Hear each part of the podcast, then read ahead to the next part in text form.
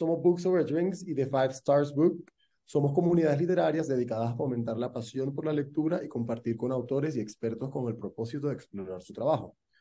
Nos complace tener con nosotros a Héctor Abad, escritor y periodista colombiano, ganador de múltiples premios a nivel nacional e internacional de escritura, para charlar acerca de su libro, Salvo mi corazón, todo está bien. Un libro en donde, como es costumbre en este autor, el amor es protagonista caminando de la mano con la cotidianidad y la hermosa ciudad de Medellín con su cultura paisa. Narra parte de la vida del sacerdote Luis Córdoba, quien está a la espera de un trasplante de corazón. Una novela donde se mezcla el cine, la ópera y los cambios impredecibles que la vida nos va dando al pasar de los años. Durante, definitivamente, una obra maravillosa y súper recomendada que esperamos que a toda nuestra audiencia disfrute. Héctor, gracias por acompañarnos esta mañana y es un placer tenerte con nosotros. No, el gusto es mío, gracias por invitarme. Encantado de conversar con ustedes. Héctor, en el libro es fácil darse cuenta eh, la amistad entre quien relata y Luis, sus gustos, sus hobbies en común. Conexiones así se van encontrando a lo largo de la vida, no muchas, pero sí más de una. ¿Cómo llegó Luis Alberto Álvarez, que es el sacerdote del quien estamos basado el libro, tengo entendido? ¿Y qué te llevó a escribir sobre esta persona en específico?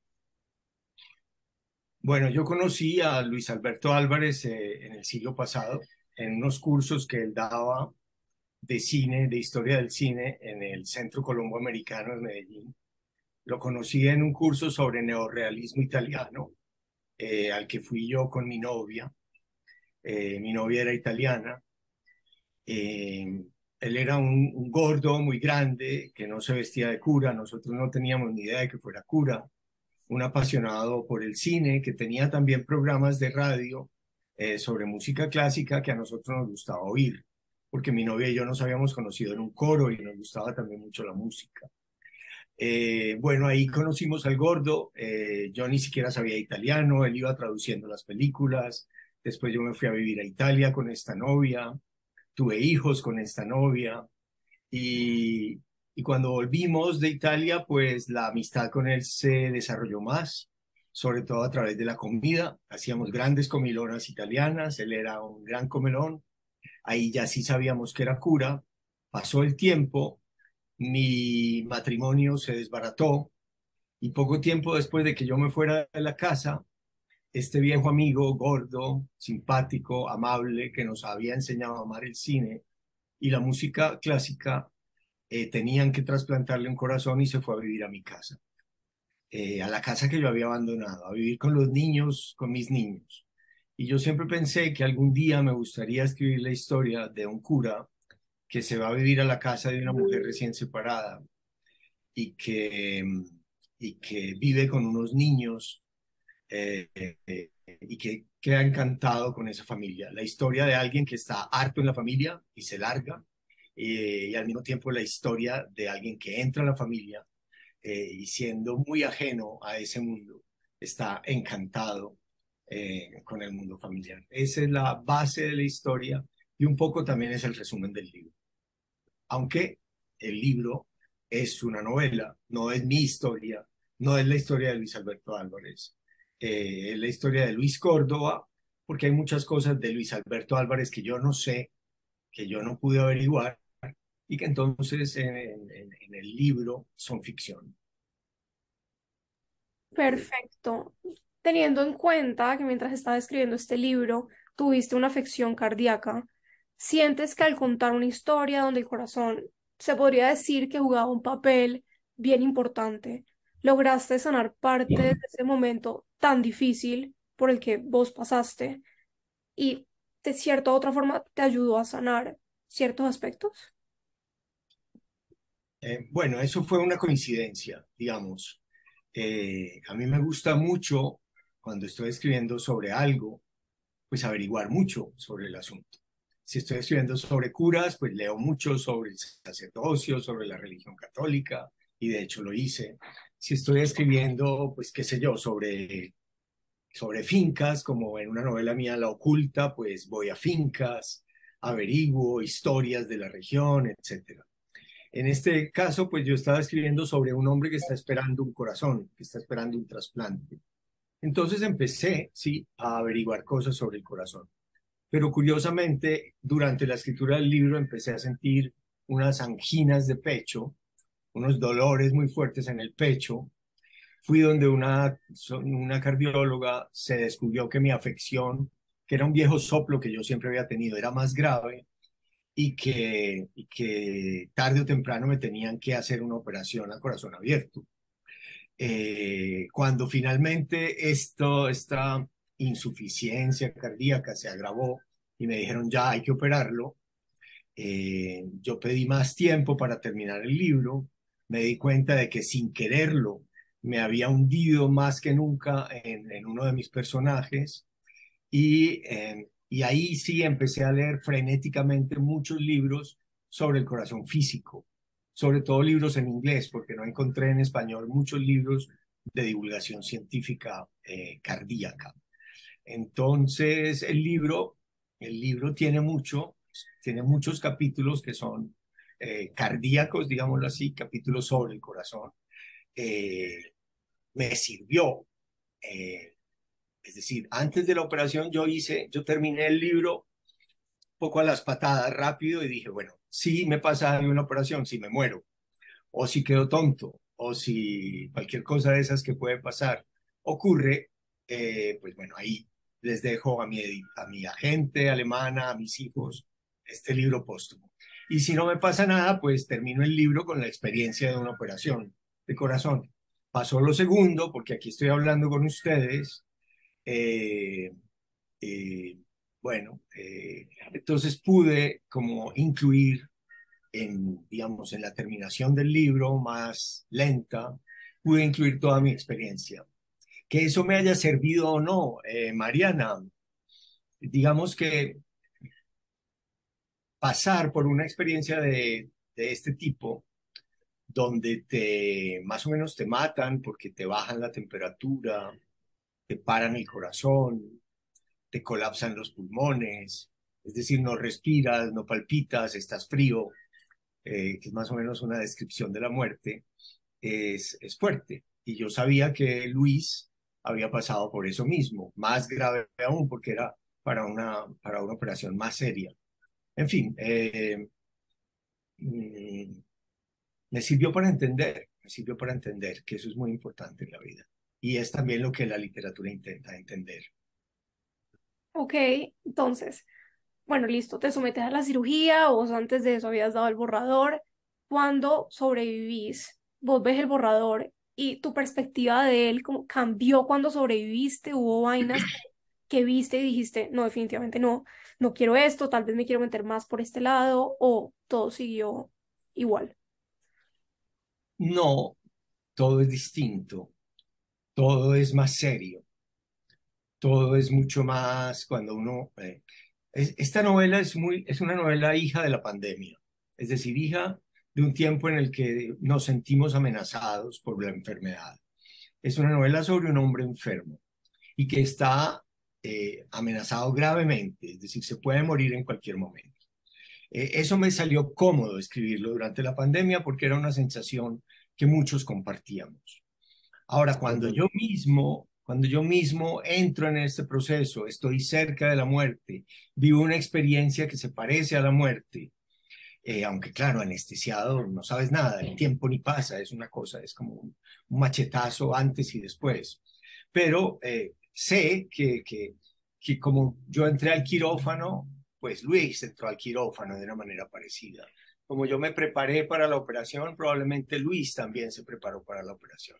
Entonces, todo eso que yo viví todo eso que yo sentí, se traslada al libro en, la boca de otro, en la experiencia de otro. Ahí no es Joaquín, que de alguna manera se parece a mí, el que, el que, el que está sufriendo todo eso, sino eh, el cura Luis Córdoba. Entonces, pues sin yo quererlo, eh, todo lo que a mí me ocurre, además cuando uno escribe una novela está obsesionado con esa novela. Todo lo que pasa en la vida va a dar en la novela y en este caso, pues como, como tiene que ver, eh, como tiene que ver directamente, sin yo haberlo buscado, corazón y corazón, eh, cirugía cardíaca y cirugía cardíaca, eh, todo resultó pues más natural, mucho más natural. Cambia porque, pues porque la cercanía de la muerte hace que cada palabra se vuelva más esencial, más, más importante. Ok, tengo entendido que antes de empezar Salvo mi corazón, todo está bien, estabas escribiendo una novela sobre la persecución de Pablo Escobar. ¿Estoy en lo correcto o estoy en lo incorrecto? Sobre la persecución que Pablo Escobar les hacía a los periodistas del Espectador y al diario El Espectador. No, no la persecución a él, sino lo sobre cómo la mafia en Medellín no dejaba que el espectador circulara, interceptaban el camión que traía el periódico y lo quemaban. Eh, bueno, quemaron, quemaron el periódico acá, mataron periodistas y funcionarios del espectador, luego vino la bomba en Bogotá, en fin, en, Medellín el espectador no podía tener oficinas, era sobre eso. Perfecto. Era sobre eso. ¿En qué momento sentiste que valió la pena dejar a un lado esa novela para enfocarte en esta historia? Cuando empezó la pandemia, esta novela, aunque era muy fuerte, aunque estaba llena de peripecias, de violencia, de persecución, como tú dices, de pronto dejó de interesarme. Como que yo aquí encerrado en todo esto tan raro, tuve un accidente, atravesé esta, esta puerta que hay acá, que da hacia el balcón, eh, me corté en todo el cuerpo, estuve en la clínica, me cosieron, mm, nada me salía.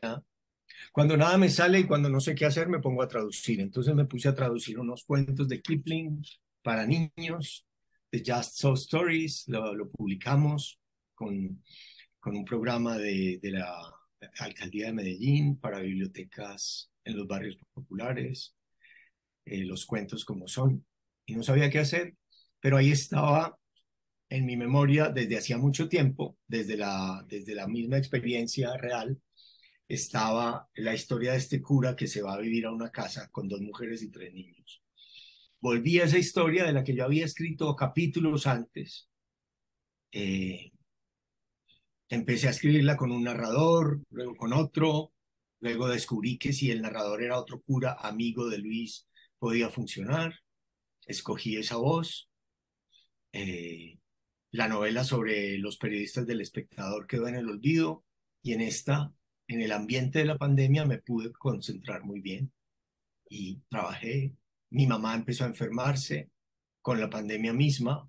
La novela está dedicada a ella, que era muy católica, y entonces de algún modo eso también me impulsaba a escribir sobre, sobre curas buenos que mi mamá tan católica se estuviera deteriorando rápidamente. De hecho, mi mamá también se muere eh, al cabo de un, tiempo, ya es, ya, al, bueno, en el, en el, en el año 21. Eh, en fin, muchas cosas se mezclan, pero todo eso ocurre durante la escritura de esta novela. Ok, bueno, ya vamos a volver ahí. Antes de volver ahí, ¿cuál fue... Ah, se quedaron, se quedaron mudos, ¿por qué? Ay, ya, ya, ¿No nos escuchas? ya nos escuchas. No, no, no. Sí, Ah. sí, sí. No, Ah, No, digo ok. que se quedaron Bueno, pensando. bueno, di- ya. Hubo todos por un segundo nos quedamos pausados, pero ya. Listo. ¿Cuál fue el reto más grande de escribir en la casa donde Gabriel García Márquez escribió Cien años de soledad? Ah, bueno, eso también pasó, sí. Me ofrecieron una beca para ir a México a escribir en la casa donde García Márquez había escrito Cien años de soledad. Abrieron ahí la casa estudio Cien años de soledad. Me dijeron, queremos que el primer invitado internacional sea un colombiano, pues por motivos obvios. Entonces, todavía estábamos en la pandemia, pero yo dije, bueno, me voy para allá. No estaba vacunado. Pensé, bueno, si me enfermo en México, me parece como incómodo, pero en fin. Pero voy a correr el riesgo porque no quiero perder esta oportunidad. Me asignaron la habitación, el dormitorio donde García Márquez y Mercedes dormían, vivían en el segundo piso. Muy buena la oficina porque tenía baño, era amplia, las ventanas daban al patio, un patio donde García Márquez había visto eh, cómo secaban las sábanas, la empleada del servicio, y fue viendo esas sábanas como él se imaginó la escena de Remedios la Bella subiendo al cielo. Y yo me sentaba ahí frente al computador como, ay, ¿y yo qué voy a hacer aquí? ¿Con qué idioteces iré a salir yo en este sitio donde este genio escribió Cien años de soledad? No era capaz. Lo único que oía era un perro del vecino que ladraba y ladraba y ladraba. Y yo pensaba que era el fantasma de García Márquez ladrándome a mí. hasta que, hasta que dije, lo único que puedo hacer es seguir con mi novela, escribir lo mejor que pueda este libro y nada más. Claro, yo no soy digno de entrar en la casa de García Márquez, pero me invitaron, voy a hacer lo posible por, por escribir aquí algunos buenos capítulos. Y eso hice, escribí lo mejor que pude, unos buenos capítulos, estuve ahí muy bien, hasta que un día me atracaron y decidí volver y ya está. Héctor, fíjate que a mí esta novela eh, me recuerda o me, me lleva un poco a los aires del olvido que seremos, en la manera misma de contar la historia. Me lleva a esta misma cotidianidad que uno vive, uno mismo lo vive en el día a día y al final no se da cuenta, no lo percibe, pero uno va tejiendo una historia que al final es contada. El olvido que seremos es para tu Señor Padre, Sal, eh, Salvo mi corazón es para el sacerdote Luis Alberto. Cuando uno tiene una conexión tan cercana con una novela, con una historia, ¿esto permite que el proceso de escritura sea mucho más fluido o te presenta mayor dificultad?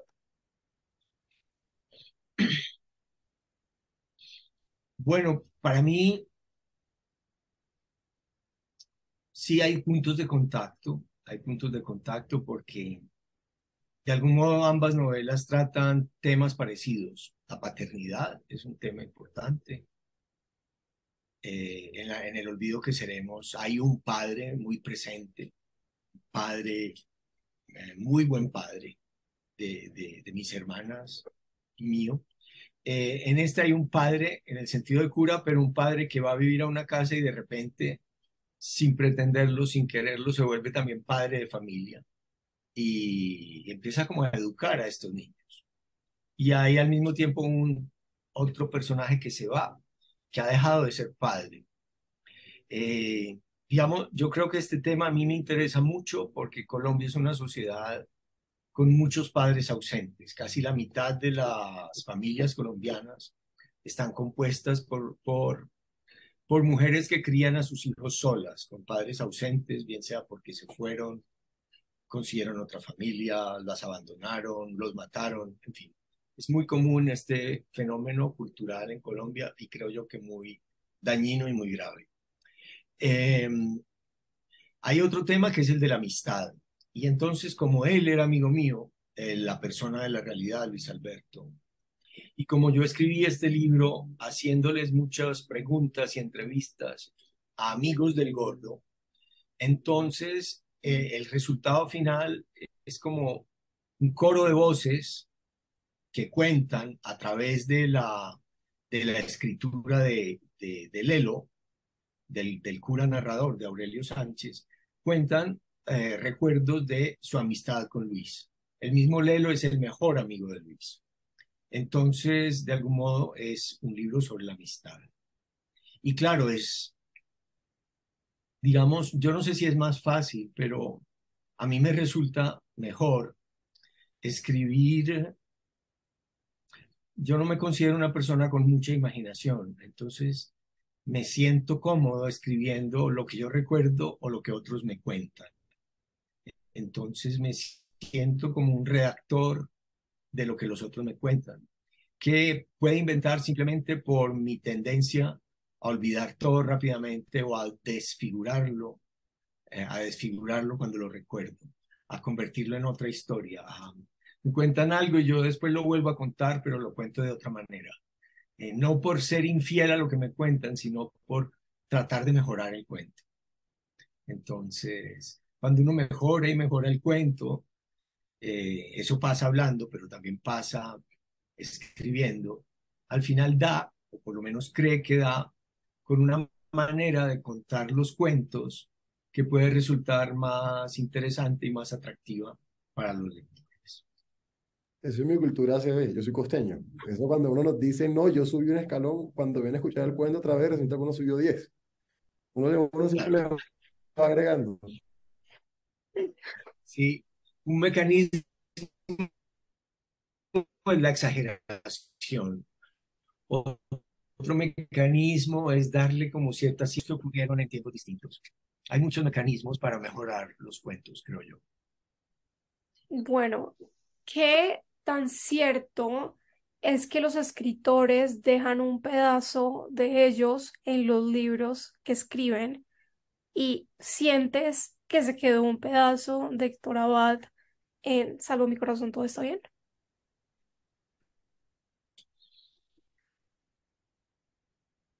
Bueno, yo creo que se quedó, como mínimo, como mínimo se quedó mi válvula órtica. Eh, la válvula que a mí se me dañó eh, es una válvula muy importante porque es la, la que comunica el ventrículo izquierdo eh, con, la, con la aorta, que es la arteria que lleva la sangre a todo el cuerpo, incluyendo al mismo corazón. Entonces es, digamos, el último empujón del corazón después de, que le llega la sangre oxigenada al ventrículo izquierdo, es el más fuerte, el que tiene que bombear tan fuerte que ese único bombazo, eh, bombeo, va a llegar desde el corazón hasta el dedo meñique, hasta la última neurona. Y esa válvula por donde pasa, que se tiene que cerrar para que la sangre no se devuelva, empieza a endurecerse, a llenarse de calcio, a no abrir y cerrar bien. Y eso es lo que me producía a mí el dolor. Y esa válvula me la cambiaron por una válvula de pericardio de vaca. Entonces eso es como un pequeño trasplante. Te quitan tu válvula y te ponen una válvula hecha con el pericardio de vaca. Yo estoy muy agradecido con las vacas. Desde entonces me parecen todas vacas sagradas. Y toda esa toda esa experiencia mía con mi, con mi corazón, eh, que yo traslado el corazón de Luis, con el corazón de Luis, que él no quiere que se detenga, toda esa experiencia mía de desamor, de un problema ya de corazón simbólico, de desamor que me lleva a abandonar una casa y de amor del gordo que lo lleva a pensar que en esa casa puede estar su felicidad. Todos esos problemas muy íntimos de mi cuerpo y de mi pensamiento quedan naturalmente en el libro, quedan ahí, quedan, no sé qué queda. Cuando yo me muera, ¿qué va a quedar? ¿Van a seguir leyendo mis libros o no? No sé. Pero uno sí tiene como una ilusión de que las experiencias más hondas, más fuertes, más significativas de la propia vida, al no disolverse en el aire, como suele suceder, sino al fijarse en unas páginas que uno trata de escribir lo mejor que puede, pues queden. También esa es una de las funciones del arte.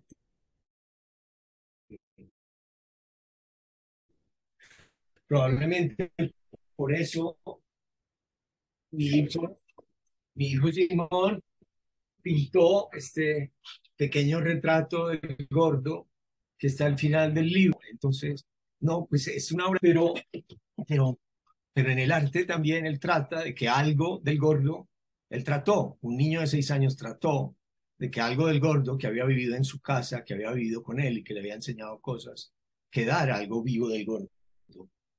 Una pequeña pintura infantil. En el libro está, en el libro está atribuida a Jandrito, que es como se llama el, niño del libro. Hola Mariana, estabas congelada. Sí, perdón, sucedió algo. Por, Solamente vi la pantalla. No, pero tenías un buen gesto sonriente y los ojos abiertos. Aunque sea. Sí, como si estuviera concentrada, como si estuviera concentrada. Sí, no, no, no fue grave. Bueno, bueno. Aunque sea, ya me están viendo. un buen momento porque justo acababa de terminar de hablar. Ok, ya, ya me están viendo, ¿verdad? Sí, te estamos viendo y oyendo. No sé si, Sí. no sé si pudiste oír lo último que dije, pero bueno, no importa tampoco. Ya. Hemos vuelto. Ah, Listo. a no sé, no sé hasta qué punto pudieron grabar, porque era Mariana la que estaba grabando. ¿no? No, no, no. No, Es, grabó hasta el final, porque a mí me sí. salió cuando, cuando eh, se cortó. Ujú. Ok, bueno, en fin, las cosas técnicas las piensan ustedes. Sí, no, no te preocupes. Bueno, alcancé a escuchar. Eso es lo bueno, alcancé a escuchar varias cositas, solamente que no los veía. Entonces me quedé con, con la idea. ¿Cuál fue el mayor miedo y el mayor reto al estar tocando temas religiosos y controversiales al mismo tiempo? Obviamente teniendo en cuenta tu mamá, que era muy católica, y las ganas de dejar la religión y los curas y los sacerdotes de buena forma, pero que la historia a veces juega un papel un poco contrario, no sé. Claro, eh, yo siempre escribo lo que quiero. Eh, no me interesan las modas. Eh, escribo lo que en ese momento siento que puedo escribir. Yo sé muy bien que en este momento de la historia, cuando aparece un cura en un libro, generalmente es un cura pederasta, perverso, eh, terriblemente malo, insoportable. Pero no quería ir yo con la corriente, quería ir contra la corriente, a pesar de que yo soy ateo, a pesar de que en otros libros míos he sido muy anticlerical, como este era un libro sobre la amistad, sobre un amigo al que quise mucho y que además era cura, no iba a, eh, hablar mal de él simplemente por el hecho de que él fuera cura. Es decir, ser cura o ser ingeniero o ser escritor o ser periodista no nos condena ni a la maldad ni a la bondad. Hay buenos y malos en todas las profesiones y categorías. Y yo quería hablar de uno bueno porque mi madre huérfana la había, había sido criada por dos curas, dos tíos de ella, sacerdote, que para ella eran sus padres verdaderos, sus padres putativos, que ella quería mucho. Entonces no me iba a poner yo a escribir un libro para ella de curas asquerosos. Claro que aparece, aparece también la cara más desagradable de la iglesia, tanto en el seminario de Lelo como en, como en el jerarca principal de Medellín, que es una persona abominable. Pero yo diría que no me concentro en la maldad de ellos, sino más bien en el papel que un, que un cura bueno jugó en la Medellín más violenta de los años 80 y 90. Eh, eh, una ciudad invadida por el terror, la violencia, los narcos, los paramilitares, los guerrilleros, los bandidos, los sicarios, los políticos corruptos, la policía aliada de, la mafia, cosas así. Un cura que lo que hacía era enseñarnos a ver buen cine, a entender y disfrutar bien del mejor cine y a oír música clásica, en particular ópera y, y Mozart. Y ese tipo dejó una huella en los mejores, en algunas de las mejores personas de esta ciudad, en un gran cineasta como Víctor Gaviria, en otro como Sergio Cabrera, en un violinista como, como Gonzalo Espina, que es el, el primer violín de la Filarmónica de Medellín, en directores de orquesta, en, en, gente que se dedica hoy al cine, en mi propia hija que se dedica al cine y tiene un recuerdo maravilloso del golpe. Entonces, esta, este fenómeno raro de un personaje bueno que en una ciudad degradada y derrumbándose deja una huella de ese tipo, era, era algo que yo quería contar. Me parecía más interesante el misterio de la bondad de este hombre que eh, la maldad ya tan contada de los narcos, de los sicarios, de los paramilitares, de, de todo lo que nos convirtió en una ciudad invivible. Como, como uno dice, el, el, el propio sacerdote, sacerdote bonachón, el buena gente. Yo, yo te hago una pregunta. Nos, nos, contaste, nos contaste que cuando vas a escribir sobre algo investigas muchísimo. Me imagino que sobre el sacerdocio, sobre todos estos procesos, sobre todas las historias, hiciste una gran investigación, como ya también nos dijiste. Todo esto y ver también la historia ¿crees que cambió tu perspectiva sobre, sobre Dios y la religión? ¿Crees que hay una antes y después del libro o es la misma? No, mi perspectiva es la misma. Yo sigo pensando lo mismo. Sigo creyendo que cuando me muera me voy a morir definitivamente. Que cuando me muera eh, mi sensación es nada, como cuando estuve muerto en el quirófano. Que voy a pasar de esta de este cuerpo que piensa y que puede conversar con ustedes y que los puede ver y oír, mirar, a nada, a algo que no, es ni siquiera definible, donde no hay tiempo, donde no hay sueños, donde no hay memoria, donde no se puede decir siquiera que hay oscuridad, que no hay nada. Eh, entiendo mejor a los que creen, entiendo mejor a mi mamá, entiendo qué es lo que ellos piensan, creo que ellos eh, viven en una ilusión, pero esa ilusión no me parece, no me parece desagradable, no me parece repudiable, no me parece ridícula.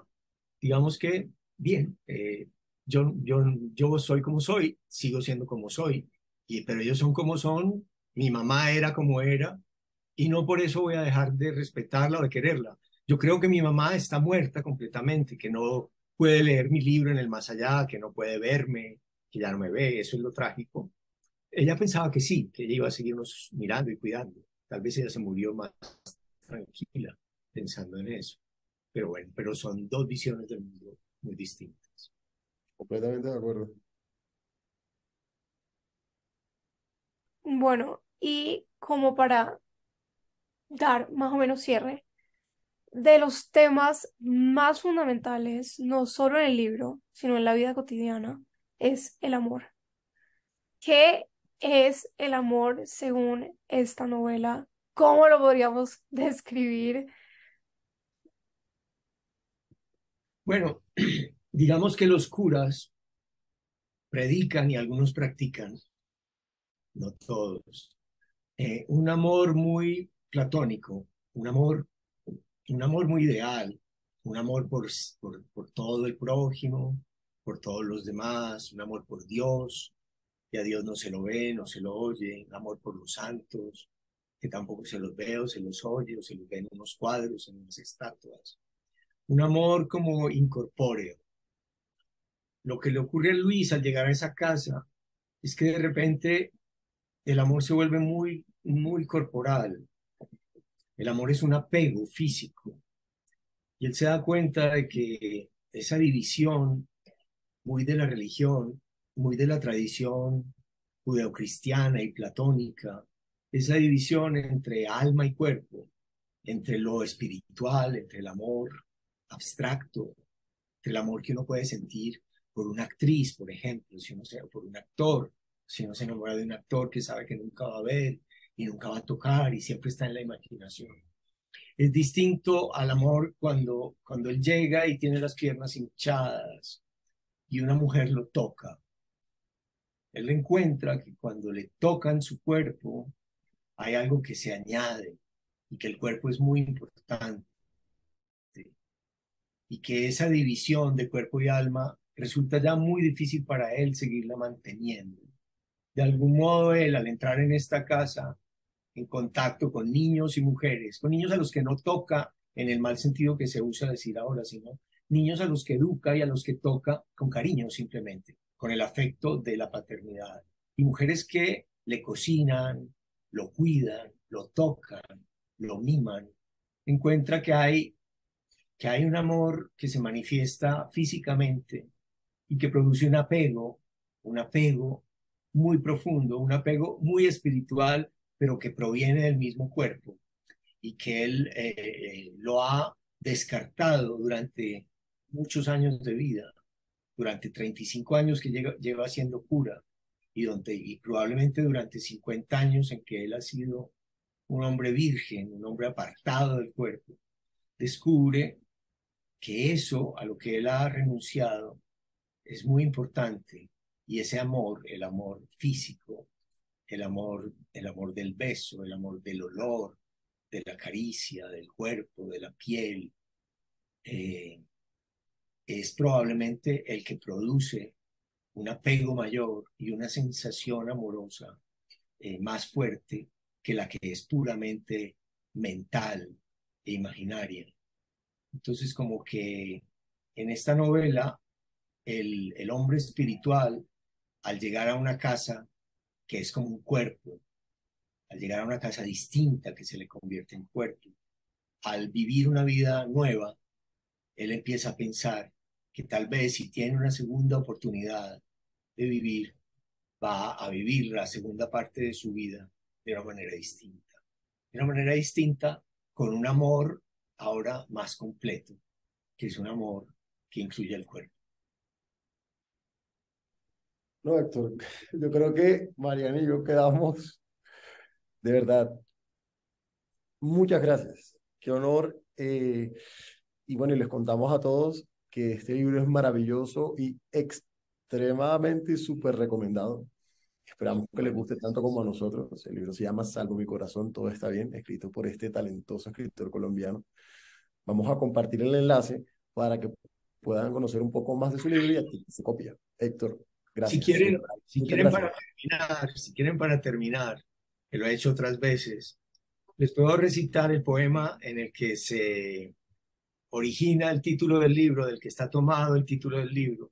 Es un poema de Eduardo Carranza que puede ser bonito para los, para los lectores o para los que quieran leer el libro, pues oírlo. Como el cura se lo sabe de memoria, yo también, y como mi papá se lo sabía de memoria, yo también me lo aprendí de memoria, espero recordarlo ahora. Se los voy a leer. Se llama Soneto con una salvedad. Se los voy a leer, no, se los voy a recitar. Soneto con una salvedad de Eduardo Carranza. Y dice así, eh, todo está bien, el verde en la pradera, el aire con su silbo de diamante, y en el aire la rama dibujante, y por la luz arriba la palmera. Todo está bien, la frente que me espera, el agua con su cielo caminante, el rojo húmedo en la boca amante, y el viento de la patria en la bandera. Bien que sea entre sueños el infante, que sea enero azul y que yo cante, bien la rosa en su claro palafrén. Bien está que se viva y que se muera, el sol, la luna, la creación entera. Salvo mi corazón, todo está bien. No. Increíble. Increíble, increíble, Héctor. Muchas gracias, de verdad. siempre bienvenido aquí con nosotros. Muy amables. Eh, bueno, me invitaron a la Feria del Libro de Miami en mayo. Creo que voy a estar por allá. Entonces, si esta entrevista de ustedes la ven en, en, Miami, pues a lo mejor nos podemos ver allá con algunos lectores. Claro sí, que seguro. Allá está Jairo. También seguramente miembros de la comunidad. Están muchos en Miami. Listo. Encantado de conocerlos. Mariana y Carlos Daniel. Un abrazo. Un placer.